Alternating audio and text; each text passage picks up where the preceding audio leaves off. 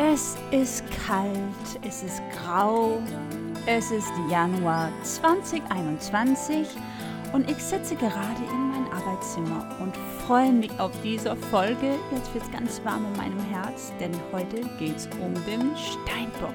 Ein sehr interessantes und sehr komplexes Zeichen, die ja, die Gabe hat, immer wieder in meinem Leben zu treten. Meine Lieben, herzlich willkommen bei Sternenstaub dein Podcast für Astrologie und Spiritualität.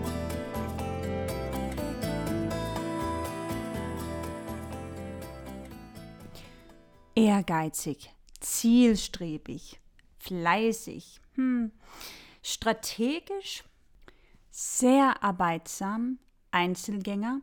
Ja, das sind so einige von den Wörtern, die man gerne nutzt, um den Steinbock zu beschreiben und jetzt fragst du dich vielleicht, hm, in der Intro hast du doch irgendwas gesagt, dass äh, es dir ganz warm wird zum Herz, wenn du an, an dieses Sternzeichen denkst. Und es ist auch so, auch wenn die Wörter vielleicht nicht gerade diese Warmherzlichkeit ausdrückt. Aber, aber, beide meine Eltern sind Steinböcke und meine liebe Tochter ist ein Steinbock-Aszendent. Also kenne ich dieses Zeichen ziemlich gut und ich freue mich jetzt in die Tiefe zu gehen.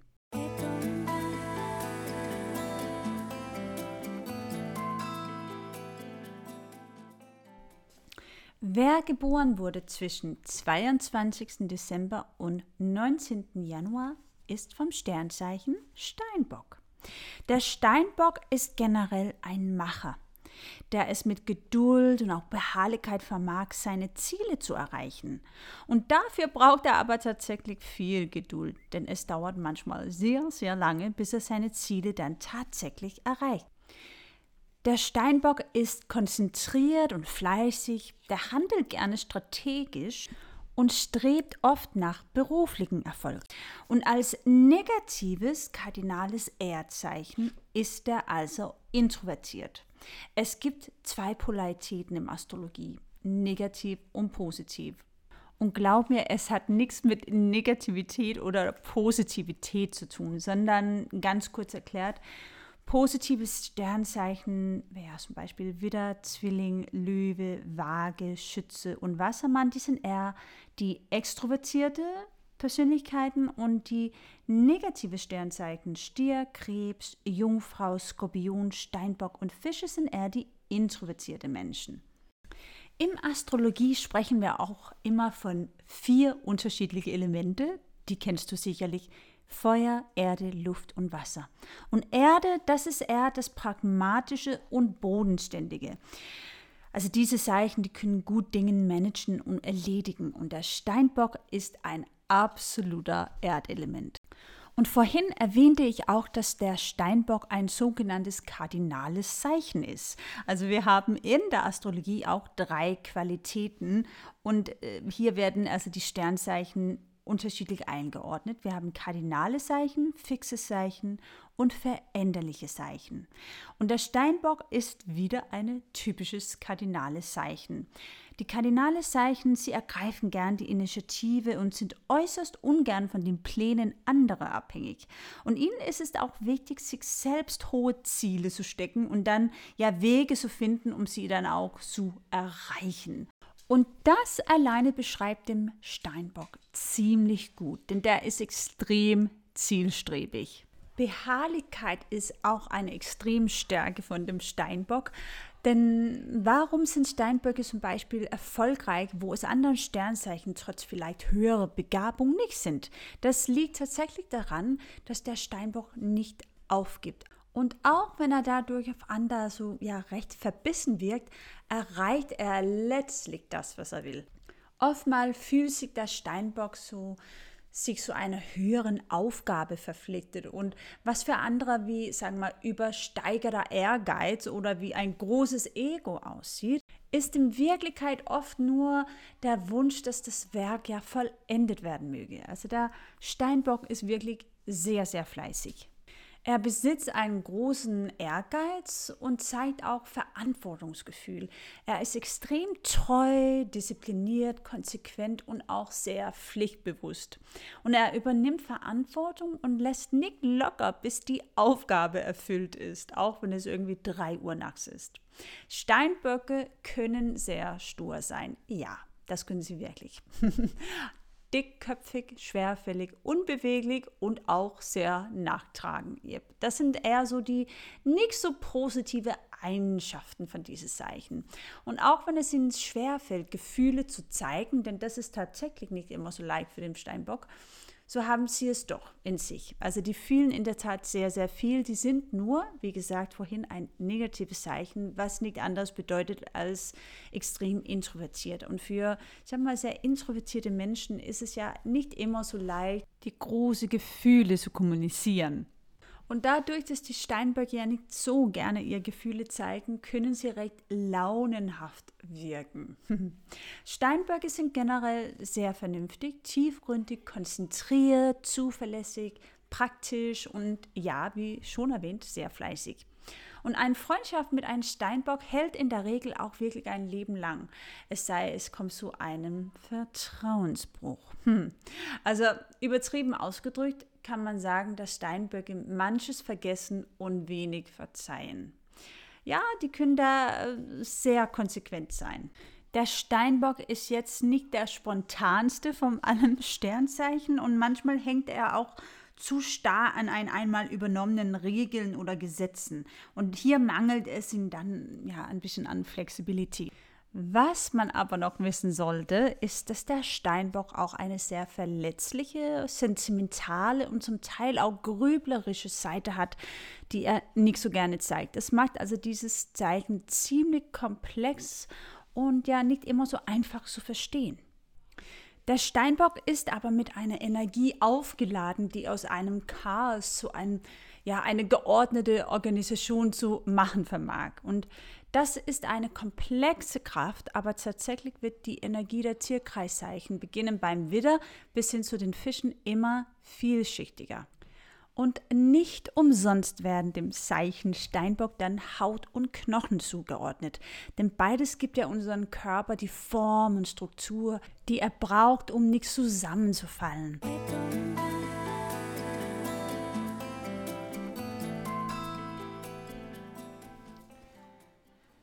Der typische Steinbock ist jetzt kein großen Freund von lauten Partys und ausgelassenen Festen. Er wird seine ernsthafte Note nämlich nie ganz ablegen und geht in seine Freizeit dann lieber zu einem Konzert oder sogar in die Oper. Auch essen geht er gerne hin und wieder, am liebsten in ein Lokal, in dem er die Qualität und den Service bereit für gut gefunden hat.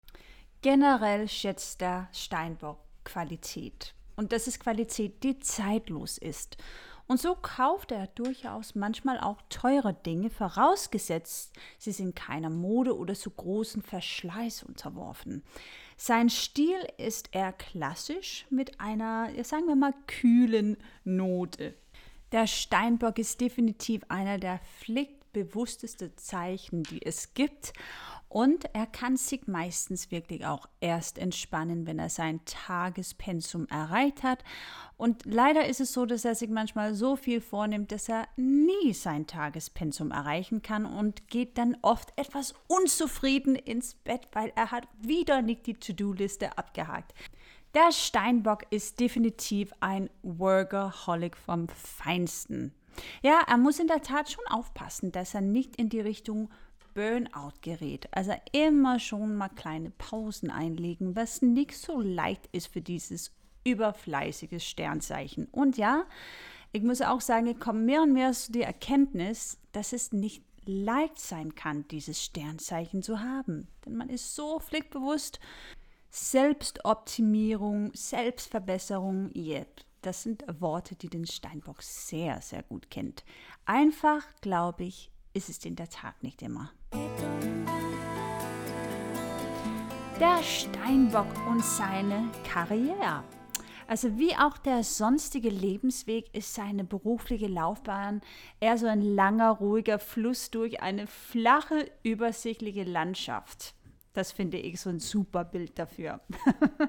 Steinbock-Menschen, die lieben nämlich Klarheit, Ordnung und Struktur. Und sie möchten auch im Beruf ihren, sagen wir mal, durchaus ausgeprägt vorhandenen Ehrgeiz eher bei langfristigen Aufgaben ausleben, statt im Rahmen von so ja, schnelllebiger, ambitionierte Projekte mit Konkurrenten in den Ring zu steigen. Der Steinbock ist wirklich eher ein Einzelgänger.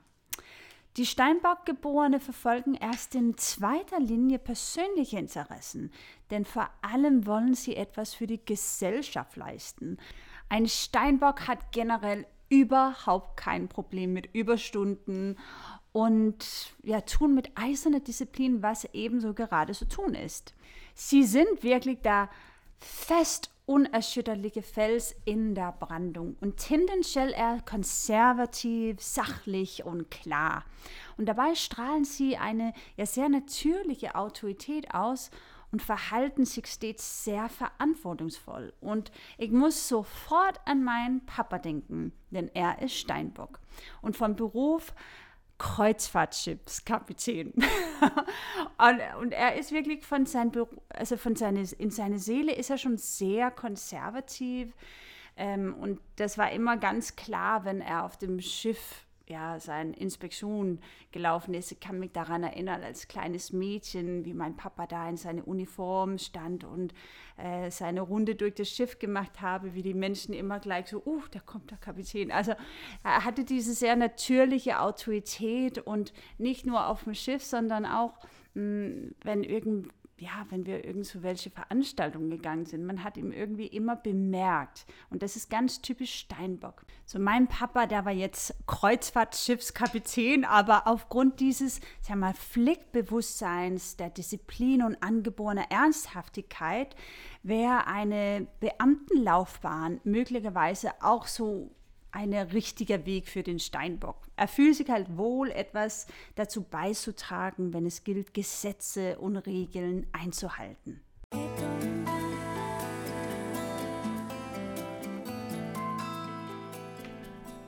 Nicht zuletzt legt der Steinbock neben seinem Bedürfnis nach gesellschaftlicher Anerkennung auch einen großen Wert auf materielle Sicherheit, denn er ist recht anspruchsvoll und will sich selbst und auch seine Familie so eine angenehme, sichere Existenz schaffen.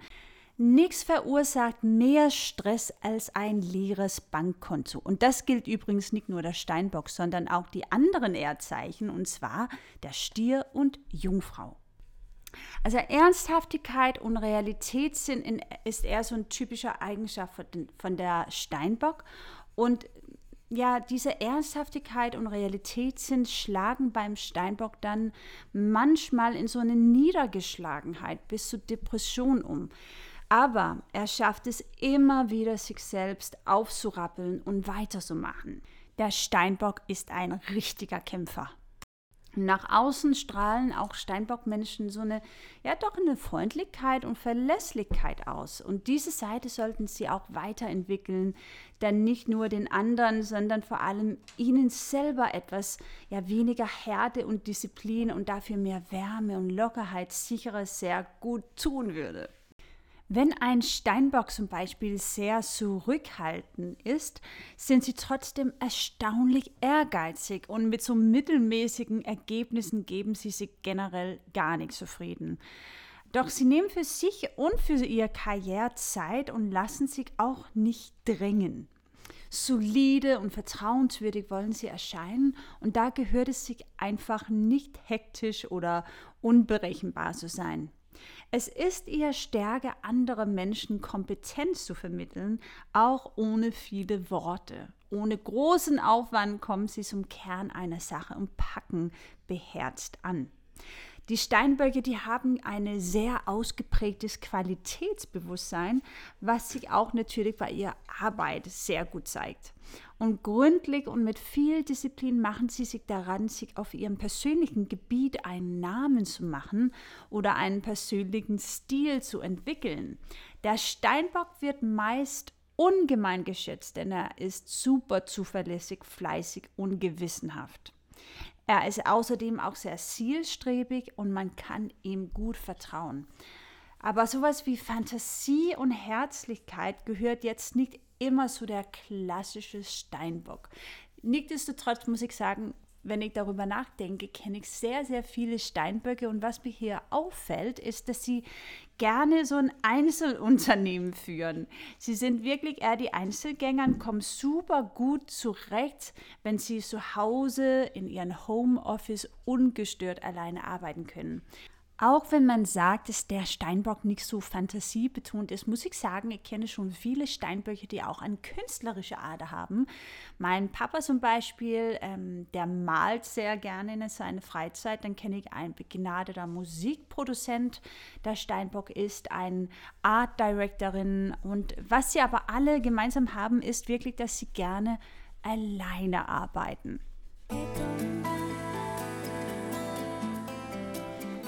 Jedes Sternzeichen hat einen dazugehörigen Herrscherplanet. Und bei dem Steinbock handelt es sich um Saturn. Und Saturn ist bekannt in der Astrologie als eine, ich sag mal, eine strenge Lehrmeister, der Schuldirektor, könnte man fast so sagen. Wenn wir alles gut gemacht haben, dann kriegen wir keine Probleme, aber wenn wir ja, unseren sag mal, Lebensplan nicht folgt, dann werden wir im Office vom Schuldirektor hineingebeten zu einem ernstes Gespräch. Also Saturn ist keine, sagen wir mal, super angenehme Planet immer. Der zeigt uns immer, wo unsere Lebenslektionen sind. Also da, wo Saturn platziert ist in deinem Geburtshoroskop, da gibt es einiges zu lernen. Regeln, die Normen und Gesetze, die wir einhalten müssen, die uns auferlegt werden oder die wir uns selber schaffen, das repräsentiert alles Saturn. Und Saturn ist einerseits ein Wegweiser, andererseits aber auch ein Grenzensitzer. Je nachdem, wie eng oder weit die Grenzen gezogen werden, geben sie uns ja Halt und Sicherheit oder sie schränken uns ein. Aber dank Saturn kommen wir zu der Einsicht, dass ja nur wir unser Leben kreieren und kein anderer. Saturn lehrt uns, Verantwortung zu übernehmen und repräsentiert auch Regeln und Gesetze.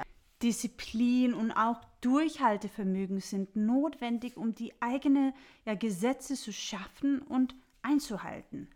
Auch um ein Wertesystem aufzubauen, an dem wir uns orientieren können. Sowas wie Lebensprüfungen und Belastbarkeit gehört bei der Entwicklung zu dieser inneren Anteile dazu.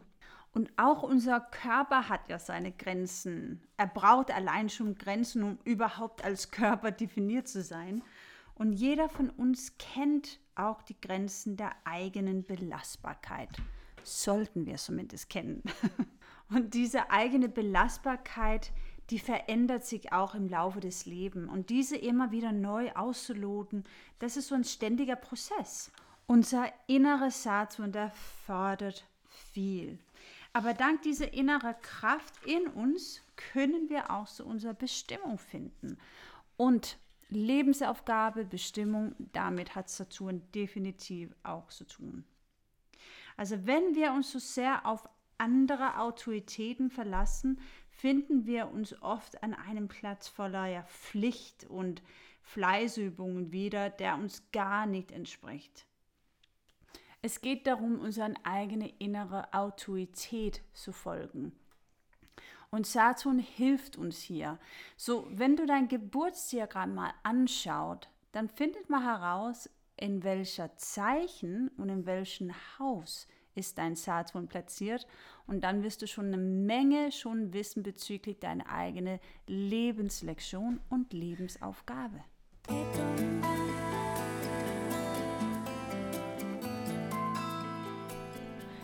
Saturn ist der zweitgrößte Planet nach Jupiter und sein Ringsystem fasziniert uns seit langem. So können wir ihn auch erkennen. Und bevor der Planet Uranus entdeckt wurde, galt er als der äußerste Planet des Sonnen- und damit auch des astrologischen Systems. Daher auch sein Titel Hüter der Schwelle, falls du das schon mal gehört hast. Und für seine Reise durch den Tierkreis braucht er rund 29 Jahre und dabei verweilt er im Schnitt knapp zweieinhalb Jahre in einem Zeichen. Und die Zyklen des Saturn gehen einher mit den wichtigsten Übergängen des menschlichen Lebens. Deshalb wird, wird oft von Saturn gesprochen, auch in der Astrologie, zum Beispiel der Saturn-Rückkehr, Saturn Return. In der Astrologie sprechen wir auch von die Viertel des Saturn-Umlaufs und die entsprechenden Entwicklungsschüben, die wir um das siebte, das 14. und das 21. Jahr spüren. Und eine der wichtigsten, sagen wir mal, Momente mit der Saturn sind also zwischen unserem 28. und 30. Lebensjahr. Das ist unser Saturn-Rückkehr. Und das variiert von Mensch zu Mensch, denn ab und zu ist Saturn rückläufig, so wie auch Merkur. Und deshalb kann man nicht genau sagen, also jeder 28. Jahr hat man immer seinen Saturn-Rückkehr. Das ist wirklich individuell, hängt davon ab, wann man geboren wurde. Also das muss man erstmal so mathematisch ausrechnen. Und der volle Umlauf, also die Rückkehr Saturns an seine Position bei der Geburt, ist also für die meisten die Zeit, in der sie erstmal eine wirklich, sagen wir mal, eigenverantwortliches Leben beginnen. Zum Beispiel ja, ein, ein Universitätsstudium oder eine Hochzeit, erstes Kind, ein Umzug. Es geht halt um das Thema auch selbstständig werden. Und auch später markieren Saturn-Übergänge oft Phasen im Leben, zu denen wir ja Verantwortung übernehmen müssen. Deshalb ist Saturn halt nicht unbedingt der bequemste, sage ich mal, Planet, weil wenn wir Verantwortung übernehmen müssen, hm, naja, es ist oft ein bisschen unbequem. Und als ich vor, ja, es muss langsam vier Jahre her sein, dass ich meine erste astrologische Session hatte bei einem professionellen Astrologen, war es genau diesen Saturnphasen, als sie mich danach gefragt hat, was ist passiert, als du 21 Jahre alt war und dann mit 28 etc., da war ich total paff, weil das war wirklich wichtige Momente in meinem Leben. Zum Beispiel fragt die Frau mich nach, was ist passiert, als du 21 Jahre alt war und was ist dann passiert, als du 28 Jahre alt war und so weiter und so weiter. Und ähm, zwei von den Sachen waren zum Beispiel, als ich äh, nach Deutschland gezogen bin, aus Dänemark, und auch als ich geheiratet habe. Also das war schon sehr on point, sage ich mal. Saturn ist immer spürbar und bedeutet halt immer Lebensveränderung. Saturn symbolisiert also, sage mal, eine gewisse Ernsthaftigkeit, Klarheit, Konzentration und Härte auch zum Teil, weil da kann ja auch unbequem sein. Und Saturn leben heißt im Grunde Farbe bekennen, also Stellung beziehen, Verantwortung übernehmen und so etwas zu stehen, zum Beispiel Prüfungen absolvieren, etwas auszuhalten und durchzustehen. Und Saturns Position im Horoskop zeigt uns, wie und wo wir Kontrollen, Hindernissen ja, und unangenehmen Wahrheiten ausgesetzt sind, aber auch wo wir zäh, ausdauern und unerschütterlich am Ball bleiben müssen. So, wenn wir gut verbunden sind mit unserer Saturnenergie, dann ja, beenden wir das, was wir angefangen haben. Wir beenden unsere Ausbildungen, wir haben eine Disziplin und auch eine gewisse Form für, ja, sagen wir mal, gesunder Ehrgeiz. Die Schattenseiten des Prüfplaneten liegen auf der Hand. Also wenn die Saturnkräfte zu stark und starr werden, schlägt es auf die Lebensfreude. Dann zählen halt nur noch Ehrgeiz, Arbeit, Leistung und Erfolg.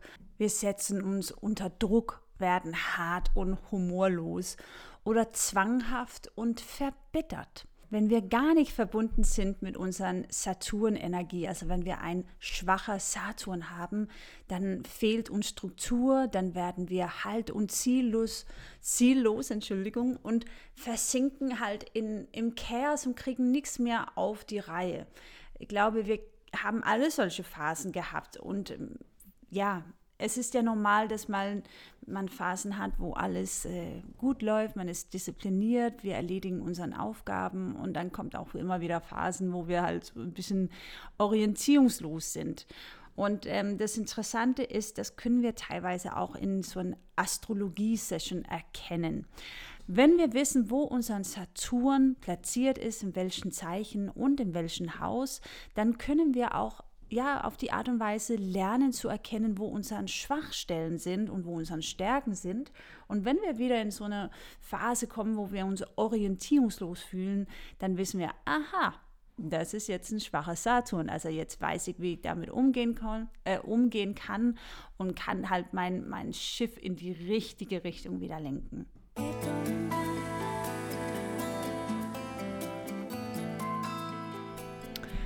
Wenn an oder mit uns gearbeitet wird, und hier könnte man über so ein Wort wie Karma sprechen, kommt dieses zu seiner Zeit, ob uns das nun passt oder nicht. Und dafür ist Saturn zuständig. also wenn außerhalb unserer Kontrolle etwas mit uns passiert. Und das ist ein ja, weiterer der Gründe dafür, dass Saturn einen so schlechten Ruf hat. Denn er symbolisiert auch das von außen eingreifende Schicksal, also die äußere Welt. Und wenn wir über Schicksal sprechen, ist es ja so, dass das Schicksal erst eingreifen müssen, wenn wir selber nicht bereit sind, Erkenntnisse zu machen und diese umzusetzen. Und aus spiritueller Sichtweise ist Saturn dann eigentlich sehr willkommen und auch barmherzig, da wir es ihm zu verdanken haben, wenn unsere Schwachpunkte bewusst werden. Entschuldigung. Ja, letztlich geht es um die Transformation. Und hier kommen wir dann zu den Häusern. Denn Transformation, das kann dann nur geschehen, wenn wir unseren persönlichen Kreis gemeistert haben. Und der persönliche Kreis besteht aus den zwölf Häusern des Horoskopes. Die Hausposition von Saturn im persönlichen Horoskop gehört damit auch zu den entscheidenden Weichen in unserer Entwicklung. Also dort, wo Saturn platziert ist, dort tut es uns manchmal weh. Dort fühlen wir uns unbeholfen, nicht perfekt oder sogar regelrecht gehemmt. Und wir können mit diesem Bereich nicht immer besonders gut umgehen. Also wir nennen solche Stellen auch gerne Schatten oder Achillesferse. Und nach meiner Erfahrung ist es so, entweder man meistert seinen Saturn, man ist richtig gut drin, oder man ist richtig schlecht drin. Da gibt es irgendwie nicht so eine graue Zone, was Saturn betrifft. Und um ein kleines Beispiel zu geben, schauen wir mal mein Horoskop an. Mein Saturn ist platziert im sechsten Haus im Zeichen vom Waage. Und im sechsten Haus bedeutet das Sachlichkeit, organisatorische Fähigkeiten, auch dass man so ein guter Blick fürs Detail, interessiert ist an Heilen. Und der Schattenseite wäre eher, dass man so eine Überforderung vom Alltag hat, dass eine gewisse Starrheit entsteht, eine Ängstlichkeit und zum Schluss wird man manchmal so ein Gesundheitsfanatiker. Und wenn der Saturn platziert ist im Sternzeichen Waage, dann hat man oft so ein Gerechtigkeitsding. Ne? Also man, man mag nicht diese Ungerechtigkeit und das wäre zum Beispiel auch eine Eheberater oder eine Scheidungsanwalt. Und wenn der Saturn auch platziert ist im Sternzeichen Waage, muss man tierisch aufpassen, dass man nicht so dieser Co-Abhängigkeit tendenziert. Denn das ist so eine Schattenseite von der Waage. Und wenn du Interesse daran hast zu wissen, wo dein Saturn ist in deinem Geburtshoroskop, dann kannst du dieses kostenlos herausfinden, wenn du auf astro.com deine ganzen Daten eingibst. Dann kannst du also feststellen, in welches Zeichen und in welchem Haus ist dein Saturn und Gott sei Dank haben wir auch Google, da kannst du auch ganz viel herausfinden. Natürlich gibt es auch wahnsinnige viele Bücher über Astrologie, die hervorragend sind. Und da muss ich natürlich auch meinen Gast für heute einmal erwähnen, nämlich die Star-Astrologin Antonia Langsdorf. Und von Antonia habe ich bisher ganz, ganz viel gelernt. Sie hat nicht nur Bücher geschrieben, sondern hat auch eine super, super erfolgreiche YouTube-Channel und Podcast. Und ich freue mich, denn wie gesagt, später hier in der Sendung werden wir mit Antonia sprechen, denn sie ist natürlich Steinbock vom Sternzeichen. In der Astrologie reden wir auch von Häuser. Und Häuser sind so Bereiche in unserem Leben. Und jedes Haus hat seine eigene Bedeutung und steht für einen bestimmten Lebensbereich. Heute werden wir ein bisschen erfahren, was das zehnte Haus bedeutet. Mm, das zehnte Haus in der Astrologie steht natürlich im Zeichen des Steinbocks und repräsentiert somit Öffentlichkeit, Leistung, Büro, Titel, so gesellschaftliche Positionen und Karriere. Und jetzt kommt was Neues, meine Lieben. Denn die Himmelsmitte, das ist der höchste Punkt in dein Geburtsdiagramm. Und das Geburtsdiagramm, wenn man das anschaut, ist so ein runder Kreis. Und mh, mm, die Himmelsmitte wird auch MC, Medium Coeli genannt. Und die beginnt im den zehnten Hauses und markiert somit einen wichtigen Faktor in deinem Horoskop. Und astrologisch gesehen ist dieser MC der Punkt, der neben deinen Aszendenten am stärksten die Außenwirkung repräsentiert. Und deswegen werden dem zehnten Haus so wichtige menschliche Aspekte wie Ansehen, Karriere, auch sowas wie gesellschaftlicher Rang zugeordnet. Mm, und tatsächlich bildet es ab, welche gesellschaftliche Position jemand dann auch einnimmt. Also Menschen, die im zehnten Haus Planeten haben, sind deswegen oft Charaktere, die öffentlich in Erscheinung treten, zum Beispiel als Unternehmer, als Vorgesetzte, als äh, politische Amtsinhaber. Und dabei braucht es natürlich Zeit, bis Karrierepläne verwirklicht werden können. Und das zehnte Haus kommt erst im Laufe des Lebens zum Tragen. Also das zehnte Haus ist das Haus der Berufung und des Lebensziels. Und das MC steht für unser Lebensziel, unser wahre Berufung sozusagen und zeigt, wie wir unseren Platz in der Gesellschaft einnehmen. Und mein Gast heute hier im Sternenstaub, die Star-Astrologin Antonia Langsdorf, die schreibt in ihrem Buch Geheimnisse der Astrologie über das zehnte Haus. Das zehnte Haus ist dementsprechend der Bereich, in dem wir das, was wir erreicht haben in der Gesellschaft, zum Ausdruck bringen möchten. Und hier erinnern wir uns sozialen Status und übernehmen Verantwortung für uns selbst wie auch andere. Also das zehnte Haus gibt auch Auskunft über mögliche Titel und Diplome und Menschen mit günstig gestellten Planeten im zehnten Haus machen oft Karriere und übernehmen sowas wie Führungspositionen oder ja, bekleiden ein öffentliches Amt. Hm, jetzt können wir dann mal schauen, wie viele Planeten hast du im zehnten Haus? Hast du überhaupt Planeten im zehnten Haus? Wenn es nicht so ist, no stress. Ich habe kein einziger Planet im zehnten Haus.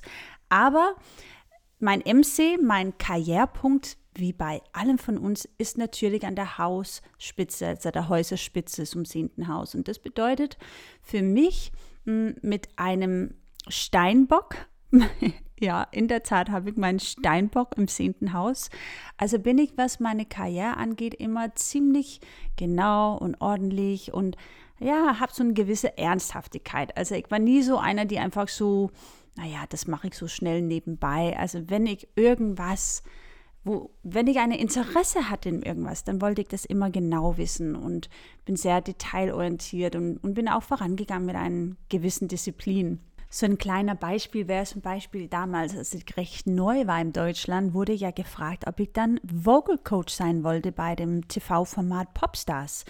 Und ähm, ich habe da viele Jahre selber als Sängerin gearbeitet und habe auch, so kann man fast sagen, eine klassischen Ausbildung als Kind schon erhalten in Dänemark in so eine ja, königliche Mädchenchor, in dem ich viele Jahre gesungen habe. Und ähm, da haben sie halt mich gefragt, ob ich dann die Vocal Coach äh, sein wollte in der Sendung. Und ich so, ha, ich habe doch keine Ausbildung zum Vocal Coach gemacht. Und ich wollte ja natürlich unbedingt diesen tollen Jobmöglichkeit nicht einfach gehen lassen. Also habe ich mir ähm, bei einer der renommiertesten Vocal Coaches oder ja, Vocal Professorinnen in Dänemark gemeldet und gesagt, ich muss jetzt professioneller Vocal Coach werden. Und dann habe ich in der Tat eine Ausbildung gemacht.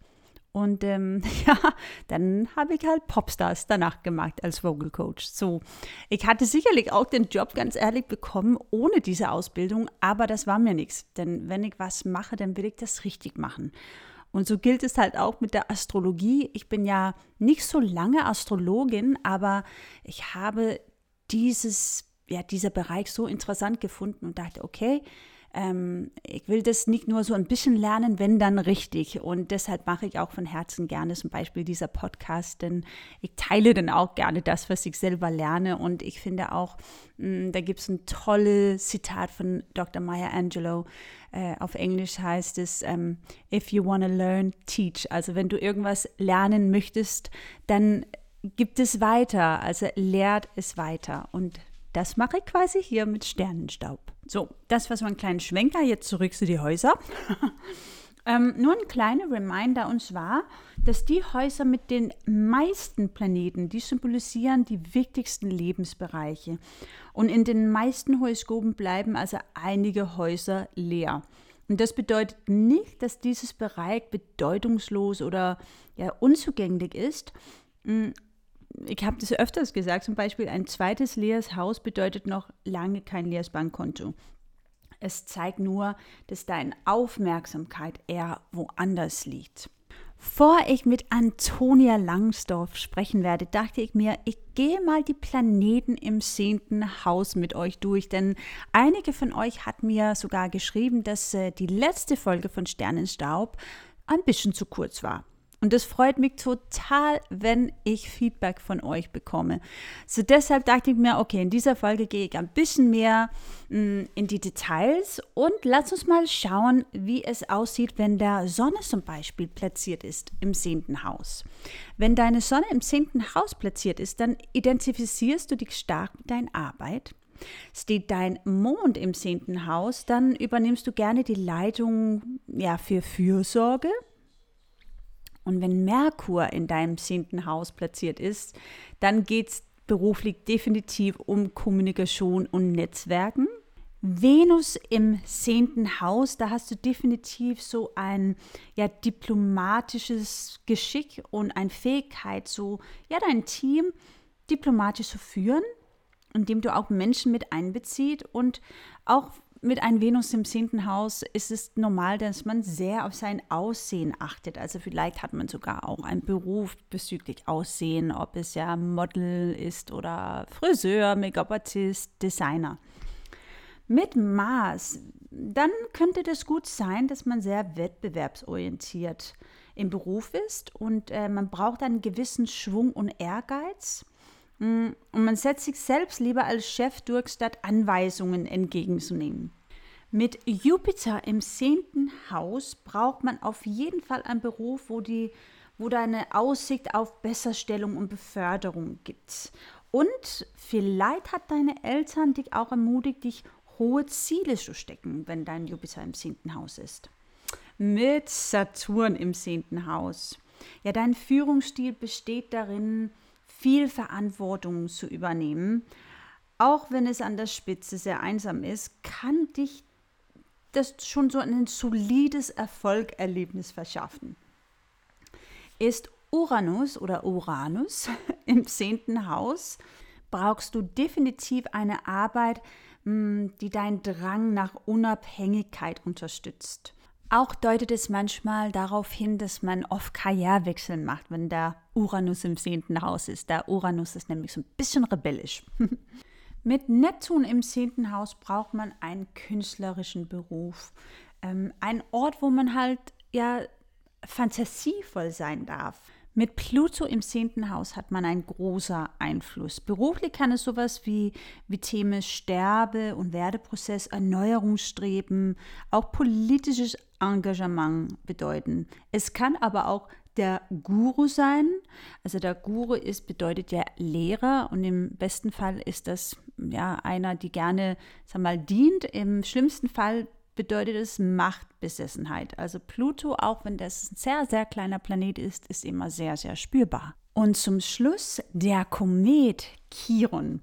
Chiron wird nicht immer so oft erwähnt, leider. Also ich finde, Chiron ist wahnsinnig spannend. Das ist, wie gesagt, kein Planet, sondern ein Komet.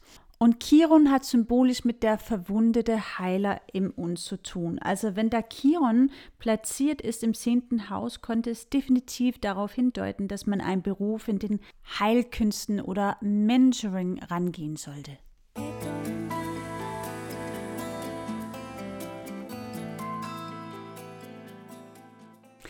Heute wird es spannend, denn heute habe ich die ausgebildete Astrologin Antonia Langsdorf die ist Steinbock mit Assen, den Krebs übrigens, zu Gast hier bei Sternenstaub. Und sie wurde bekannt durch ihr Tageshoroskop-Show bei RTL.6 und .9 und auch durch ihr Horoskop-Kolumnen in Zeitschriften und durch die viele Vorträge auf internationalen Kongressen. Also die Antonia hat es wirklich drauf. ich kann das bestätigen, denn ich folge ihr Arbeit schon längere. Ich besitze zwei Bücher von ihr und ähm, sie hat ein ganzes Buch zum Beispiel über Lilith geschrieben und ich liebe, liebe, liebe dieses Buch. Ähm, sehr, sehr spannend und ich hatte das auch schon mal erwähnt, Geheimnisse der Astrologie. Außerdem hat sie eine wahnsinnig erfolgreiche YouTube-Channel und Podcast. Meine Lieben, ich freue mich total. Herzlich willkommen zu Antonia Langsdorf.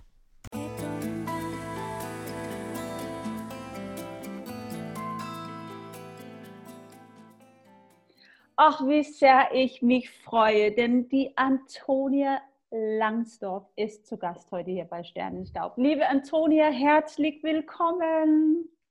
Ja, herzlichen Dank für die Einladung, liebe Kate. Ich freue mich schon auf ein schönes Gespräch mit dir. Ja, also ich bin ja ganz geehrt, denn du bist ja eine große Inspiration für mich in Bezug auf Astrologie. Du weißt, ich habe deine Bücher und ich hatte auch die große Ehre, einen Tagesworkshop bei dir zu machen. Und äh, ich habe total viel von dir gelernt. Vielen Dank dafür. Ach, das freut mich. Aber das war für mich auch eine große Inspiration. Es hat wirklich viel Spaß gemacht. Oh. Und jedes Mal, wenn man mit jemandem arbeitet oder auch äh, jemandem etwas beibringt, lernt man ja auch selber wieder was dazu. Das stimmt. Ich habe ja eben die, sagen mal, die ganze Folge über den Steinbock, Saturn und zehnten Haus äh, aufgenommen. Und da habe ich nämlich auch darüber gesprochen, dass ich selber immer so viel lerne, wenn ich diesen Podcast aufnehme. Denn ich bin ja nur, sagen wir mal, drei Jahre im, in die Welt der Astrologie unterwegs. Du bist ja schon wie viele Jahre? Als oh, lass mich überlegen. Ich habe die Prüfung zur Astrologin beim Deutschen Astrologenverband abgelegt 1993. Ja. Und ich kann bald, bald kann ich 30-jähriges Dienstjubiläum feiern. Wie cool ist das denn? Also, meine Liebe, heute geht es ja um den Steinbock. Das ist dein Sternzeichen. Genau. Das würde die meisten wahrscheinlich gar, gar nicht so denken, so erst. Ne? Eine Astrologin, die Steinbock ist. Mhm, spannend. Aber guck mal, die Wörter, sowas wie Realist, ein Macher, diszipliniert, klug auf jeden Fall, ehrgeizig, ideenreich und ordentlich, aber manchmal wahrscheinlich auch etwas konservativ. Kannst du dich mit diesen Wörtern identifizieren als Steinbock? Ja, im Großen und Ganzen schon, würde ich sagen. Also ich habe ja auch drei Planeten im Steinbock, also nicht nur die Sonne, sondern auch noch Venus, Mars. Dadurch uh. sind die. Steinbock-Kräfte bei mir schon recht gut entwickelt. Ja. Und es trifft wirklich, wirklich vieles zu von dem. Und ähm, ich habe mich halt auch der Astrologie eher auf einer wissenschaftlichen und praktischen Ebene genäher, genähert. Und ich bekomme auch heute immer noch schönes äh, Stichwort oder die, das Feedback, äh, du machst so eine schöne bodenständige Astrologie und das ist immer so gut erklärt und das kann man so gut verstehen und du bist nicht so abgehoben mhm. und ja, das, das passt ja dann wieder alles zum Steinbock. Ganz genau. Und halt praktisch sein. Ja, genau. Und ja, bodenständig praktisch. Und genau. das war ja auch das, was mich so hingezogen hat zu deinem, sagen wir, auch dein YouTube-Channel und alles, weil ich fand es so genauso detailliert und ordentlich erklärt. Und Das ist ja, eine ja auch Stier. Ja, genau. Stier, ne? Das ist dann natürlich auch eine schöne Harmonie zwischen Stier und Steinbock. Da kann man dann, äh, wenn man da ein gemeinsames Thema hat, kann man da auch sehr gut dran arbeiten. Das stimmt allerdings. Guck mal, der Herrscherplanet von der Steinbock ist ja Saturn. Und Saturn ist ja wirklich ein Planet, die in, in die Welt der Astrologie oft extrem diskutiert werden. Ähm, ich habe hier in der Folge schon ein bisschen darüber erklärt, was bedeutet ein Saturn Return, also ein Saturn-Rückkehr etc. Kannst du dich erinnern, ähm, wie war es bei dir? Hast du Saturn ordentlich in deinem Leben auch gespürt? Weil ich habe auf jeden Fall Saturn ordentlich gespürt. Oh ja, also ich habe eine ganze Weile gebraucht, würde ich sagen, um die Saturnkräfte äh, wirklich zu entwickeln, also die Disziplin und die Verantwortung. Ähm, das hat eine Weile gedauert in meinem Leben. Also ich hatte sehr wilde Phasen auch. Also in meiner oh. Schule, in der Schule war ich, glaube ich, auch relativ diszipliniert und relativ ähm, äh, ernsthaft. Ähm, da hatte ich also auch nie Probleme, gute Noten mitzunehmen. Aber irgendwann fing die rebellische Zeit an. Das fing schon nach der 10. Klasse an. Da habe ich die Schule gewechselt, weil, ich, weil die andere Schule einfach cooler war. Das ja. war noch in den Ende der 70er. Da saß man in dieser Schule draußen auf dem Rasen und rauchte und Hippie-Klamotten. Und das fand ich cool. Und dann habe ich halt eine sehr, sehr wilde Zeit gehabt. Die hing, und zwar hatten wir damals eine eine spezielle äh, Konstellation. Da gingen Neptun und Uranus durch den Steinbock. Oh, das, das passt ja richtig gut. Ne, das, das war nämlich, das war dann so in den 80er Jahren, aber erst so Richtung Ende 80er Jahre, Anfang der 90er, das ging einher mit der Entwicklung der Techno-Bewegung ja. und der Techno-Raves. Und das lief halt alles über meine Sonne. Und da bin ich halt wow. irgendwie völlig ausgeflippt. Das war die Zeit, wo ich auch aufgelegt habe, wo ich DJ war, wo ich äh, Musiksendungen gemacht habe und, und halt auch die eine oder andere Substanz ausprobiert habe. Ja, das ist untypisch Steinbock, muss man schon sagen. Ja, also ja, die Steinböcke machen das auch, aber dann, dann soll das auch einen Zweck und Nutzen haben. Also so nach dem Motto, ja, wenn ich das jetzt mache, dann bin ich inspiriert, dann kann ich das tun. Und wenn man dann eben irgendwann merkt, dass man eben doch dann, dann dadurch die Kontrolle verliert. Also da, das ist was, was für mich überhaupt nicht in Frage kommt. Also das ist auch Steinbock. Ne? Also ich ja. will jederzeit äh, im Besitz meiner geistigen und körperlichen Kräfte sein. Ja, und als ich dann gemerkt habe, das geht hier irgendwie in die falsche Richtung, habe ich, hab ich dann gesagt, so, das ist jetzt, war jetzt, ist jetzt vorbei mit meiner wilden Zeit. Und witzigerweise habe ich dann angefangen, Astrologie zu studieren, oh. was ja ich hatte damals auch, ich hatte äh, Kunst und Journalismus, ich habe ja da auch schon äh, Fernsehen gemacht und Radio gemacht. Ja, das wollte ich ja auch, äh, jetzt erzählst du ja ganz schnell über das Ganze, aber ja. man kennt dich ja auch aus dem Fernsehen, ne, bei Punkt ja. 6 und Punkt 9. so, bist du auch ausgebildete Journalistin? Ja, genau. Ich bin auch ausgebildete Journalistin und habe auch viel geschrieben, habe aber mich dann so schnell so in Richtung Musik entwickelt, weil das mhm. eben alles ein bisschen wilder war als andere Themen. Ne? Musik okay. und Kunst im weitesten Sinne und dann kam ich ja auch zum Radio. Aber witzigerweise habe ich angefangen, Astrologie zu studieren und das war für mich dann eigentlich was ganz Ernsthaftes, ein richtiges ernsthaftes Studium, ne? wo andere Leute sagen würden, ja, ach Gott, Astrologie, das ist doch nichts und das kann man mhm. doch nicht ernst nehmen. Ja, ich habe das halt sehr ernst genommen. Ja. Ich habe das sehr ernst genommen und äh, habe da, damals war ich gleichzeitig auch bei RTL, da hatte ich ähm, auch, da wollte ich dann auch ernsthaft werden und wollte in den News gehen. Und dann fand ich aber News dann doch zu hart. Also ich wollte dann mich dann doch nicht jeden Tag mit Mord und Totschlag und mhm. weiß ich was beschäftigen und mhm. bin dann eben ins Wetter gegangen. Wetter mhm. fand ich interessant. Ne? Wetter, ich war ja dann Wetterfee, das fand ich interessant wegen Chaosforschung und Wetterphänomenen und so. Das hat mich interessiert. Und gleichzeitig habe ich halt meine Astrologieausbildung gemacht und wollte da aber dann schon bald auch das Horoskop moderieren. Und das habe ich dann auch geschafft bei RTL. Das hab, da konnte ich mich dann durchsetzen. Und ähm, dann habe ich da ja längere Zeit eben morgens in den Morgensendungen äh, das Horoskop moderiert. Und das da war dann eigentlich so der Beginn meiner seriöseren Phase, witzigerweise. Ne? Das würde man von außen so gar nicht denken, weil Astrologie ja leider den Ruf hat, unseriös zu sein, was genau, ein genau. Jammer ist. Es ist ein Jammer, ist weil. So? Warum ist es so, glaubst du? Ja, weil ähm, das hat mehrere Gründe. Ein Grund dafür ist natürlich, dass dass die Astrologen sich auch nicht darum gekümmert haben, äh, der Astrologie einen akademischen Hintergrund zu geben. Mhm. Also man hätte ja Astrologie als Geisteswissenschaft etablieren können. Ja, also ja. meiner Meinung nach, warum ist Philosophie in Ordnung? Warum ist ähm, Religionswissenschaften, warum ist das in Ordnung, aber Astrologie nicht? Ja, da gibt es für mich überhaupt keinen Unterschied. Das ist also das ist für mich zumindest eine gleichrangige Geisteswissenschaft. Aber irgendwie ist die Astrologie in, in, so eine Ecke gerutscht, wo sie dann immer sich gegenüber der Mathematik behaupten sollte. Und das war irgendwie so der völlig falsche Vergleich, obwohl man für die Astrologie viel Mathe braucht, muss mhm. man auch mhm. sagen. Mhm.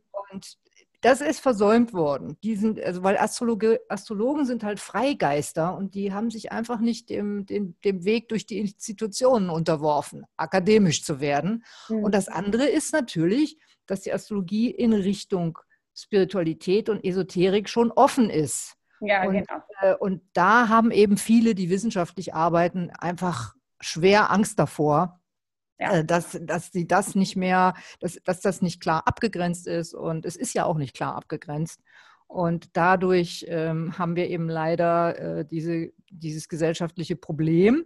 Äh, und natürlich die andere Sache ist, dass viele Leute auch merken, dass da wirklich viel dran ist und mhm. dass die Astrologen offenbar so Dinge wissen, die andere nicht wissen. Ja, und das ist denen einfach unheimlich. Ja, das genau. ist einfach unheimlich und dann wird das einfach ab, möglichst abgestritten. Man, davon wird sich abgegrenzt, anstatt man, dass man sich dafür öffnet. Ja, ja, das ja. ist sehr gut erklärt. So sehe ich das auch. Das ist halt manchmal äh, kommt das so ein paar ängstliche Blicke, wenn man sagt, man interessiert ja. sich für Astrologie. So, uh, Hokus Pokus. Ja, genau. ja, Dabei, ja, und das Gemeine ist ja, wenn man gut sein will ja. als Astrologin, dann ist das so viel Arbeit, das zu ja. studieren. Ja. Und so, man muss so viel Erfahrung sammeln auch. Also ich mache das ja jetzt seit, seit dieser Ausbildung haben wir ja gerade gesehen, also ich bin jetzt so seit 28 Jahren schon dabei ja. und, fang, und jetzt erst habe ich so langsam das Gefühl, dass ich wirklich was drauf habe. Ja, krass, ne? Ewig, bis das man ist ja eine ganze Saturnphase. Genau, genau, du sagst es. Ja. genau. Das, ja. kann, das kann man wirklich sagen. Das ist ein Saturnumlauf und äh, das dauert also ewig, bis man dieses Wissen dann auch mit Erfahrung aufgefüllt hat und dann dann ist man eben wirklich auch gut, weil man muss auch sehr viele Horoskope gesehen haben, ja. um gute Vorhersagen treffen zu ja, können. Also wenn ich so einen Chart anschaue, wenn, wenn ich für Freunde, Bekannte sowas eine Sitzung mache, also ich sitze da schon sehr lange und muss natürlich auch immer nachschlagen. Also alles liegt nicht einfach so, ähm, das, das ist schon ein Riesenstück Arbeit jedes Mal. Aber ich liebe das. Ich finde es total spannend. Und das freut mich zu hören. Das freut, und das, das geht eben vielen, also viele Astrologen, und da gibt es, wie gesagt, also wirklich Leute, die zum Beispiel auch einen wissenschaftlichen Hintergrund haben oder Diplompsychologen auch sind oder eben sogar ja, auch, ja. Philosophen und Mathematiker. Wenn es einen gepackt hat, dann mhm. ist es so spannend und so interessant und da kann man auch auf so einem hohen Niveau arbeiten, wenn man will, dass einem das dann wirklich egal ist, ob die Gesellschaft oder das sind ja auch nur bestimmte Opinion Leader, die dagegen sind. Also die mhm. meist, also in der Gesellschaft hat Astrologie ja sehr viel Rückhalt. Es ist ja. nur halt das, ich sag mal, das Feuilleton in Deutschland. Ne? Mhm. Also die jemand, der, der, also sag ich mal, für die Süddeutsche schreibt, der dürfte niemals zugeben, dass er Astrologie gut findet, selbst wenn er das vielleicht privat denkt. Ne? Ja, genau, genau, genau. Ich sehe auch, ich folge dich ja auch auf YouTube. Du hast ja einen ganz, ganz tollen Channel.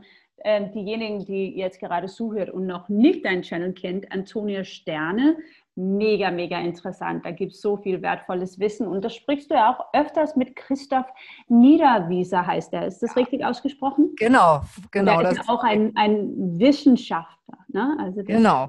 Ja, der ist so ein super Crack. Ich bin voll froh, dass ich den ge gefunden habe, sozusagen, weil der ja äh, einen Doktor hat und auch Wirtschaftswissenschaftler ist und Zukunftsforscher. Ja. Und der hat wirklich einen guten Weg gefunden, Astrologie so zu präsentieren, dass auch Skeptiker, äh, dass, dass, dass das auch Skeptiker überzeugen kann. Also ähm, der ist da schon wirklich ganz weit vorne und äh, das freut mich sehr. Also andere Leute in dieser Art kenne ich natürlich in Amerika, also mein eigener Mann, der Ray, Ray ja. Merriman, Wirtschaftsastrologe, der ist auch so auf diesem Niveau unterwegs. Aber ich bin halt voll froh, dass ich jetzt einen deutschsprachigen Kollegen gefunden habe, mit dem ich solche Interviews führen kann. Ne? Ja, mega Freude. spannend. Also das kann ich auch nur ans Herz legen. Guckt euch mal Antonias YouTube-Channel an. Da werdet ihr eine Menge lernen. das ist so Danke. cool. Ach, meine Liebe. Also ich wollte dir noch mal fragen, wie war das, als du Kind war? Also dein Umfeld, deine Eltern, haben sie sich für sowas wie Astrologie interessiert? Weil ich bin immer noch so ein bisschen interessiert darin, wie kamst du so wirklich so, so Thema Astrologie als Steinbock? Also ich weiß, du hattest diese wilde Phase, hast du uns ja erzählt. Hatte es damit zu tun oder hatte es einen anderen Grund? Tja, Also ich bin, das ist jetzt auch wichtig, dass wir das mal ansprechen, denn ich bin zwar einerseits Steinbock, aber das mhm. hast du ja hier bestimmt auch schon oft angesprochen. Äh, das Horoskop besteht ja eben noch aus viel mehr als dem ja. Sternzeichen. Und das muss man ein bisschen ganzheitlich betrachten. Und in meinem Fall ich bin Aszendent Krebs und mhm. habe eben Konstellationen, die mich zu einem sehr stark künstlerischen und kreativ geprägten Menschen machen. Also ich mhm. habe die Steinbock-Seite, das ist eben die tüchtige Geschäftsfrau, die jetzt auch mhm. langsam sich immer mehr entwickelt. Übrigens auch typisch, der Steinbock wird, entwickelt sich im Alter immer besser und dann wird die Karriere wird meistens immer besser. Je älter der Steinbock wird, desto erfolgreicher und desto ähm, selbstbewusster ist er auch mit dem, was er macht. Ja, super. Da denke ja. ich übrigens an Louis L. Hay. Kennst du sie? Ja. Die ist, ja, diese amerikanische Autorin. Genau. Die ja nicht mehr. Aber sie hat ja auch erst ihre Karriere wirklich angefangen. Um, ich glaube, sie war 60 Jahre alt und hat da ihr Verlag, Bücherverlag gegründet und wurde dann in späteren Jahren wirklich auch Multimillionär mit ihrer Arbeit. Ne? Also das ist halt auch typisch. Das, genau, aber das ist so typisch für einen Steinbock. Mit mhm. 60 Verlag gründen und nochmal durchstarten. Das, ja. das, äh, das ist genau so ist es. Ja, und die andere Seite, meine andere Seite, die Krebsseite. Krebs ist ja, hat, ist ja auch eine stark kindliche Energie, mhm. ähm, die, die sich dann eben auch ausleben will. Und äh, von daher war ich eben immer sehr künstlerisch interessiert. Aber ich habe mich auch mit meiner Steinbock-Seite, und dazu kommen noch lauter Planeten im Wassermann. Also, ah, da war es Wassermann, genau. Ich habe gemerkt. Ne, Merkur und Jupiter und Saturn im Wassermann. Also ich habe, ich liebe auch Wissenschaft. Ja. Und ich glaube, es hätte sogar sein können, also mein, äh, andersrum, meine Eltern, der Background, mein Background war künstlerisch-kulturell. Also meine Eltern beide Kunstlehrer und Religionslehrer. Mhm. Und mein Vater war außerdem Hobby-Ägyptologe und wir haben drei Jahre in Kairo gelebt. Und oh, da ist natürlich der Sternenhimmel sowas von präsent. Ja. Und die Sternenmythologie und die, auch die Göttinnenmythologie übrigens ist ja. da ja sehr, sehr, sehr ausgeprägt. Und ich glaube, das hat mich schon unterbewusst beeinflusst. Und, und, übrigens auch der griechisch, die griechischen Göttersagen, die sind ja, ja, die griechische Mythologie ist ja häufig Grundlage für die Deutung bei, bei genau. der psychologischen Astrologie. Und da, die habe ich verschlungen, als ich Teenager war, fand ich das total spannend. Da haben andere Leute haben Comics gelesen und ich habe die griechischen Göttersagen gelesen und die, ich, ich sage immer die griechische Göttersoap. Ja, genau. Da ging's, aber da ging es also, da ging es echt zu wie in einer Netflix-Serie, ja. Also wirklich mit allem, mit Betrug und mit Liebe und ja. Mord und Totschlag und also da war, da wurde wirklich nichts ausgelassen und das hat mich fasziniert und das hat mich auch so ein bisschen dafür geöffnet und ich habe außerdem ein super ausgeprägtes Interesse für Psychologie, mhm. für ähm, ähm, also ich, ich glaube, wenn ich heute jung wäre, würde ich wahrscheinlich sowas wie Neurobiologie studieren, weil das hat mich auch immer wahnsinnig interessiert. Ja. Dann habe ich aber so mit der Astrologie habe ich sowas gefunden, was alles abdeckt, ja? ja. Weil das ist eine Wissenschaft, es ist eine Kunst, es, es beinhaltet genug Freiheit, um sich künstlerisch auch äh, da zu verwirklichen. Aber ich sage dir eins, Kate, wenn ich gewusst hätte, dass da so viel Mathe drin ist, hätte ich mir das vielleicht doch nochmal überlegt. aber ich wette, du bist super im Mathe. Ach, ich, denke, das ist gar kein Problem für dich. Ja, nee, ich war nie gut in Algebra. Ich war nur einmal gut in Mathe und da hatten wir Geometrie. Und das ah, ist genau das, was Astrologie ist. Astrologie, genau. ne, da geht es eben um Aspekte und diese Winkelbeziehungen und so weiter. Und das habe ich verstanden, weil das hatte auch was mit Räumlichkeit und mit, mit, äh, mit Vorstellungsvermögen zu tun. Und ich verstehe auch sowas wie, wie Chaos-Mathematik. Also so Prinzipien ja. verstehe ich. Aber wenn es um die Zahlen geht, dann bin ich am Punkt, Punkt, Punkt. Ich sage dir, da, da bin ich wirklich froh. Wenn, ich glaube, ich hätte es nie machen können, wenn wir nicht da, wenn dann nicht der Computer eben auch zum Einsatz gekommen wäre. Und man, ja, wenn, wenn, man ein Horoskop wie früher von Hand berechnen müsste, hätte ich das, glaube ich, gar nicht ja, machen warte, können. Das muss so lange gedauert haben. Ja. Das muss es wirklich. Ach, meine Liebe, das ist äh, so spannend, mit dir zu reden. Man hört wirklich, man hört den Steinbock, und man hört auch diesen, sag mal, Wassermann-Energie. Die höre ich auch total aus bei dir. Das ist wirklich genial. Und auch deine künstlerische Art. Du hast ja so viele Jahre auch als DJ gearbeitet, ne? Ähm, Stimmt. Ähm, oh, was hatten wir einen Spaß. Also ich muss ehrlich sagen, ähm, dass die, diese Zeit, also die 80er Jahre, besonders so die späten 80er und die 90er Jahre, das, das war eine geniale Zeit und ich bin echt froh, dass ich in dieser Zeit halt so meine 20er und 30er Jahre hatte, meine persönlichen. Also das war schon, das war einfach nur genial. Das hat einfach richtig Spaß gemacht und von daher. Ja, das freut mich auch so sehr, mit einem Steinbock zu reden, die auch viel Spaß gehabt hat. jetzt, Ja. ne? Weil das ist halt so ein Ding, was manchmal für einen Steinbock ein bisschen schwierig sein kann, denke ich mal. Also ich habe ja meine Eltern, mein Vater und Mutter, die sind beide Steinböcke. Und, ah, ähm, okay. ja, also, und meine. Tochter hat einen Interessant. Steinbock-Aszendent. So, ich kenne Ah, das. vererbt sich auch, genau. ja, ich habe viel mit diesen Sternzeichen zu tun. Und mein Vater, der ist halt wahnsinnig ähm, seriös die ganze Zeit, ne? sehr autoritär und äh, ein Kreuzfahrtschiffskapitän sogar, aber mit einem künstlerischen Ader auch. Der malt Bilder, das ist herrlich. Aha. Aber meine Mutter, die Steinbock ist, sie ist so ein bisschen chaotischer, aber total witzig.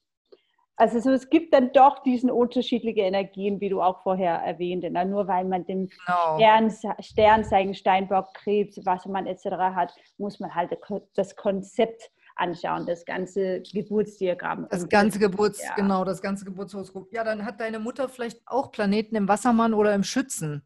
ja, weil im die Schütze hat sorgen-. Ne, die sorgen bei, da- das muss man eben auch immer wissen.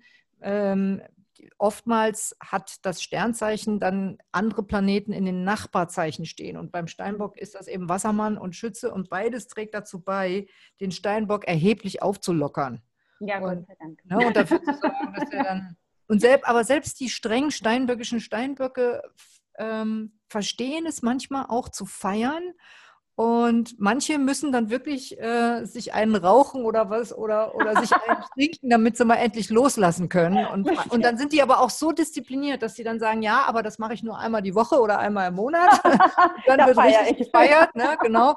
Und dann kehrt man aber wieder diszipliniert äh, an seine Arbeit zurück. Und letztlich geht es mir heutzutage genauso. Also ich meine, klar, als ich jung war und aufgelegt war, habe und da über- überhaupt in den 80er Jahren, da hat man ja wie wild äh, äh, auch experimentiert mit allem Ja. Möglichen. Da- Damals kam ja Ecstasy auch neu raus und das, oh war, ja, ja. das war ja irgendwie der Hammer. Aber irgendwann merkt man halt so, so schön das auch ist, ne? äh, man, man so richtig weiterkommen tut man damit nicht. Und das ist natürlich für Steinbock Bock nix. Der will dann Ja, irgendwann will der dann in die, wieder in die Erfolgsspur finden. Und ja, und dann hatte ich ja noch eine Krise, äh, als das mit RTL zu Ende ging und ich dann irgendwie gucken musste, wie ich jetzt zu mir finde wieder. Und dann habe ich ja auch eine, ich hab, war ja dann auch mal aus Versehen bei Astro TV gelandet für eine kurze Zeit, habe dann aber auch gemerkt, nee, also das geht jetzt gar nicht.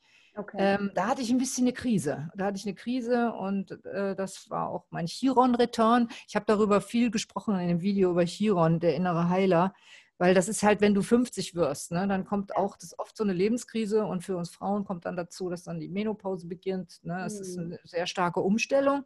Und da hatte ich auch nochmal eine Schaffenskrise, weil ich da nämlich gedacht habe, ach, hättest du doch was Anständiges studiert und einen Doktor gemacht und so und dann hättest du jetzt nicht das Problem bis ich dann den YouTube-Kanal gegründet habe. Und jetzt ist es halt auch wieder so, dass ich wirklich einen Weg gefunden habe, erfolgreich zu sein. Und da hatte ich eine Krise, weil ich gemerkt habe, Mensch, als Steinbock muss man sich schon so aufstellen, dass man irgendwie erfolgreich sein kann. Das ist für einen Mhm. Steinbock schon sehr wichtig, dass man anerkannt wird gesellschaftlich. ja. Und, wenn man sich denn schon eine Wissenschaft aussucht, die leider nicht anerkannt ist und wo Mhm. viele drüber lächeln, dann muss man wenigstens so erfolgreich sein, dass einem das dann auch egal sein kann. ja, und das muss man sagen, das bist Ja. du. Na, Und das bin ich jetzt, aber das waren dann noch mal 100.000 harte Jahre. geknackt. ja. Ja, genau. Ich, die 50.000 äh, und äh, habe ich geknackt. Achso, Und- ja, okay. Aber 100.000 hast du auch irgendwo, ne?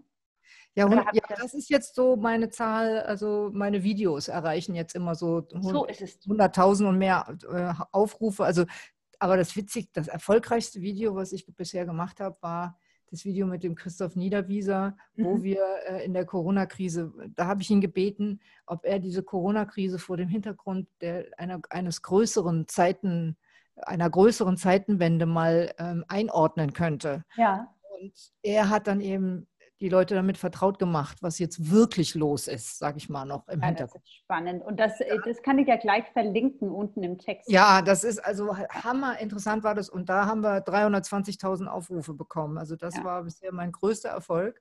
Ja klar, ich, natürlich arbeite ich jetzt an den 100.000 Abonnenten. Also ich freue mich über jeden, der ein Abo da lässt. Ja, da wird einige heute dazukommen, auf jeden Fall. aber, ähm, du, aber ich habe eine Frage jetzt, wo du Corona selber erwähnt hast. Ja. Ähm, astrologisch gesehen, könntest du das kurz erklären, was da ja. los war, als Corona ausgebrochen ist? Also da, das, das ist gut, dass du das fragst, denn äh, da muss ich jetzt wirklich mal sagen, dass die wir Astrologen, sage ich jetzt mal so, also mhm. und zwar müsst ihr wissen, ich bin in Teil eines internationalen Netzwerks ähm, von Astrologen, die also auch regelmäßig große Kongresse veranstalten und wirklich auf höchstem Niveau äh, Zukunftsforschung betreiben und die eben die weiteren gesellschaftlichen Entwicklungen beleuchten und sich auch austauschen. Und äh, auf diesen Treffen haben wir schon länger darüber gesprochen, dass 2020 eine große Zeitenwende ansteht. Mhm. Äh, da, da, hatten wir mehrere Zyklen, die da zu einem Ende kommen und kamen und neu beginnen. Sehr, sehr große und wichtige Zyklen. Und das war eben zum einen das, die Saturn-Pluto-Konjunktion und die ging eben einher mit dem Ausbruch von Corona. Und das könnt ihr jetzt, wenn ihr das hört und euch das interessiert, das könnt ihr jetzt an verschiedenen Stellen wirklich auch nachhören und nachlesen, vor allen Dingen auch bei Christoph Niederwieser, der schon 2015 davon gesprochen hat, dass wir 2020 einen Systembruch haben werden. Systembruch, hat er gesagt. Also wirklich ein krasse, einen krassen Einschnitt weltweit und, äh, und der Claude Weiß von Astrodata hat darauf hingewiesen, dass China in diesem Geschehen eine entscheidende Rolle spielen würde. Und alle Wirtschaftsastrologen, ja. genau, und alle Wirtschaftsastrologen, eben auch mein Mann, haben für 2020 sehr schlimme wirtschaftliche Verwerfungen vorhergesagt. Da muss ich jetzt wirklich mal sagen, dass wir Astrologen die einzigen waren, die für 2020 so etwas Schlimmes, was die ganze Welt verändern würde, vorausgesagt haben. Ja. Sonst hat da niemand drüber gesprochen. Und so viel zum Hokuspokus, ne? Also ja, genau. Wirklich also da muss man wirklich sagen, das ist, ja. natürlich kommt es darauf an, auf welchem Niveau Astrologie betrieben wird, ja, klar. Aber diese Leute, äh, das, es gibt so weltumspannt, dazu gehört auch Karin Hamaker-Sonntag aus, aus Holland. Es gibt einfach so ein paar Astrologen, äh, die sind einfach so genial. Und, und einer, einer der genialsten ist inzwischen leider verstorben, das war André Barbeau aus Frankreich. Mhm. Der hat überhaupt schon vor 20 Jahren davon gesprochen, dass 2020 eventuell auch eine Pandemie die Welt erschüttern würde. Wow. Ja, wirklich. Weil das sind halt so große Zyklen. Ne? Da kann man, die, die, die, sieht man ja kommen. Da kann man also schon äh, in, weit in die Zukunft. Der hat übrigens auch den Zusammenbruch des russischen Reiches, hätte ich jetzt beinahe gesagt, also der Sowjetunion auch vorher ja. gesagt. Ja. Da untersucht man dann die Zyklen zum Beispiel, die jetzt so Planeten bilden, wie sagen wir Saturn, Neptun oder eben jetzt hier Saturn, Pluto. Das, das ist dann wirklich so richtig hochgestochene Astrologie. Wow. So, und jetzt noch kurz, um das zu Ende zu erklären. Gleichzeitig haben wir außerdem einen Zyklus, der jetzt gerade begonnen hat mit der großen Konjunktion am 21. Dezember 2020. Mhm. Und das ist ein Übergang in eine neue Zeitepoche. Und willst du kurz erzählen, was war das genau? Genau. Saturn-Jupiter ist eine ganz wichtige Konjunktion, die sich alle etwa 20 Jahre wiederholt. Mhm. Und die, die, ich nenne sie auch die Christus-Konstellation, die gab es nämlich auch im Jahre 6 vor Christus. Forschung, die Forschung sagt heute, Christus muss zwischen 6 und 4 vor Christus geboren sein. Und im, im Jahre 6 vor, oder zwischen 7 und 4 und im Jahre 6 vor Christus hatten wir auch so eine Konstellation Saturn-Jupiter. Damals hielt die über ein halbes Jahr an. Und wir, wir glauben, dass das vielleicht auch das ist, was gemeint ist mit dem Stern von Bethlehem. Ja, und, na klar. Ne, und diese, die wiederholt sich alle 20 Jahre. Aber es gibt Zeitzyklen, die durch diese Konjunktion angezeigt werden, die ungefähr 200 Jahre dauern. Ne? Und das, das, hat damit zu tun, in welchen Zeichen die sich immer verbinden. Also jetzt zum Beispiel hatten wir diese Konjunktion im Wassermann genau. und die nächsten 200 Jahre wird die regelmäßig in sogenannten Luftzeichen erfolgen. Also immer Wassermann-Zwillinge oder Waage. Und mhm. deswegen sprechen wir davon, dass jetzt eine Luftepoche von rund 200 Jahren kommt. Wir kommen aus einer Erdepoche. Mhm. Und der Christoph erklärt das eben, dass er sagt, ja, Erdepoche ist eben typisch für, für äh, das Horten von materiellem Besitz und die Ausbeutung des Planeten. Mhm. Die letzte Erdepoche ging zum Beispiel mit der Industrialisierung einher. Und die Luftepoche ist mehr von durch Teilen und Vernetzen gekennzeichnet. Und wir befinden uns jetzt schon seit längerem natürlich im Übergang. Die Digitalisierung ist ja schon ja, da. Aber typisch Luft. Genau, aber jetzt, die, das greift noch so ineinander, die beiden Epochen, aber jetzt wird es eben immer mehr sich Richtung Luft, sprich Richtung geistig und weniger materiell orientiert entwickeln. Mhm. Und dazu haben wir auch ein schönes Video gemacht, das heißt Aufbruch in die Luftepoche. Da kann man sich drüber informieren. Das und wird alles verlinkt. Ja.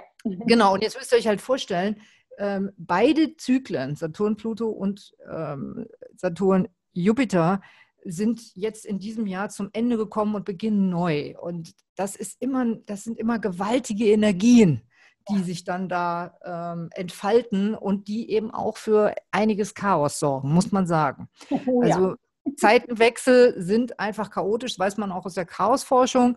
Äh, wenn ein System sozusagen äh, in, in so einen Chaoszustand gerät, dann, dann, fehlt, dann gerät es aus, der, aus dem Takt, bis es dann sozusagen in einen neuen Takt hineinspringt und sich ja. dort dann wieder etabliert. Ja, genau, gut erklärt, genau. Ja. Also das ist das, was wir im Moment erleben und deswegen kann ich wirklich allen nur raten, die Ruhe zu bewahren und dafür zu sorgen, dass man im persönlichen Erleben so viel wie möglich Stabilität reinbringt und in seinem Tempo bleibt und ähm, sich nicht zu sehr verrückt machen lässt. Ja, ja.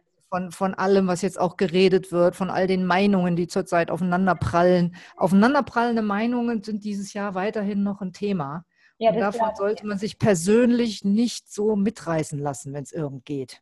Ja, ja, Ne? Ja, und vor allem die persönlichen Beziehungen, die sollte man stabil halten. Das ist das Beste, was wir jetzt tun können, ist ähm, so gut wie möglich dafür zu sorgen, dass wir in unserem Privatleben eine Stabilität bestehen lassen, dass wir zu dem stehen, was wir zugesagt haben und dass wir uns nicht zu sehr verrückt machen lassen. Dass wir wirklich der gesunde Menschenverstand ist zurzeit mehr denn je gefragt. Ja, das spüren wir ja auch. Das, ich habe nämlich auch das Gefühl, letztes Jahr zumindest, äh, sagen wir mal, ab März ging es nur um ein Thema Corona. Und in dieses ja. Jahr wird es natürlich die Folgen von Corona werden im Vordergrund rücken. Also das wird komplettes genau. Chaos ansagen und wir brauchen irgendwo ein Anker zu werfen, wo wir Sicherheit finden, weil da draußen wird es so chaotisch sein. Ne? Also Ganz genau, das, das hast du sehr schön gesagt. Und ich habe noch ein Bild verwendet, was auch viele gut verstanden haben. Habe ich gesagt, das, was wir jetzt erleben, äh, von der Erdepoche in die Luftepoche wechseln, das ist eigentlich irgendwo auch wie ein Umzug. Wir mhm. müssen jetzt umziehen aus einer Epoche in die nächste. Und wie immer bei einem Umzug ist auch furchtbar viel zu überlegen. Mhm. Und dazu gehört eben auch zu, zu überlegen, was können wir mitnehmen und wovon müssen wir uns verabschieden, äh, weil, weil da an dem neuen Ort oder an, in der neuen Zeit, in die wir jetzt ziehen, bestimmte Sachen einfach obsolet geworden sind. Und da muss man sich auch darauf bereit sein, sich neu einzurichten. Ja, oh, das ist ein perfektes Bild und ein Wort. Doch, ich habe noch, hab noch was anderes zum Schluss, vielleicht noch eine, eine gute Nachricht. Ja, bitte. Wir erwarten, wir hören. genau, wir erwarten schon aus astrologischer Sicht äh, jetzt, jetzt, wo wir den Podcast aufnehmen, haben wir Mitte Januar mhm. und ähm, wir erwarten jetzt bis, bis Mitte Februar, bis Mitte, Ende Februar schon noch sehr, sehr angespannte Zeiten. Also bitte Leute, lasst euch jetzt echt nicht aus der Ruhe bringen. Aber Ende Februar und dann den März über und dann bis Juni haben wir das ist dann richtig so, als ob man aus einem Sturm rauskommt, aus dem, meinetwegen, wenn man auf dem Meer mit dem Schiff unterwegs ist. Ja, im Moment ist also voll, kein Wunder, wenn die Leute jetzt seekrank werden. Ja. Aber ab März äh, werden sich diese Wogen beruhigen, die Sonne wird wieder rauskommen und wir können äh, ein bisschen äh, in Ruhe äh, in die Zukunft schippern. Im Juni ist wieder unruhiger, aber dann, ich denke schon, dass wir jetzt dann eine Erholungsphase haben und dann wirklich auch ein bisschen so den Silberstreif am Horizont sehen. Und es gibt auch jetzt schon einige gute Nachrichten in den Zyklen, die wir jetzt haben, aber es ist noch, also schnallt euch noch mal an jetzt so bis Ende Februar. Ja, ja, ich und danach kommt die Sonne raus. Ja, ja, ja, ja. Äh, interessante Zeiten, in denen wir leben. Wir, aber ja, wirklich.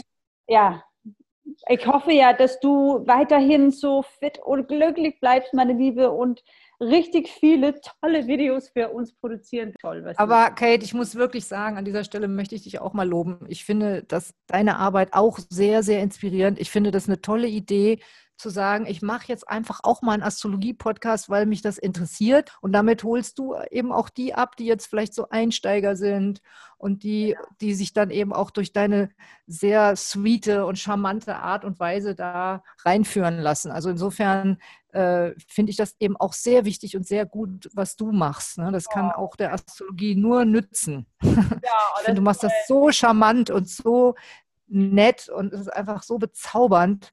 Ähm, ja, also ich finde deinen Podcast auch sehr, sehr schön. Oh, danke, liebe Antonia. Ich könnte ja stundenlang weitersprechen mit dir, aber ich weiß, nicht, dass der Terminkalender direkt voll ist. Du hast einige an Klienten. ja, genau. Und heute Nachmittag noch, genau. Ja, da mhm. gibt's da eine, ich hatte ja auch eine Sitzung bei dir. Das kann ich nur weiterempfehlen. Das war sehr, sehr spannend. Von Herzen danke für deine Zeit. Ich danke dir. Es war ein sehr schönes Gespräch. Ja, pass gut auf dich auf. Und, äh, du auch. Und alles Gute mit den Sternen. Für dich ja. und auch für unsere Zuhörer. Ja, auch für dich, meine Liebe. Take care. Take care. Meine Lieben, das war alles für heute. Ich hoffe, diese Folge hat euch inspiriert und auch nochmal ein riesen Dankeschön an die wunderbare Antonia Langsdorf dafür, dass sie sich die Zeit genommen hat, heute mit mir hier bei Sternenstaub über die Sterne zu sprechen. Das war super spannend, fand ich. Ich freue mich auf die nächste Folge. Da werde ich euch einiges erzählen über den Wassermann, Herrscherplanet Uranus und das elfte Haus. Und falls dir Sternenstaub gefällt, würde ich mich total über eine Bewertung und einen Kommentar freuen, denn alles das hilft dazu, dass Sternenstaub größer werden kann. Pass gut auf dich auf und bis zum nächsten Mal.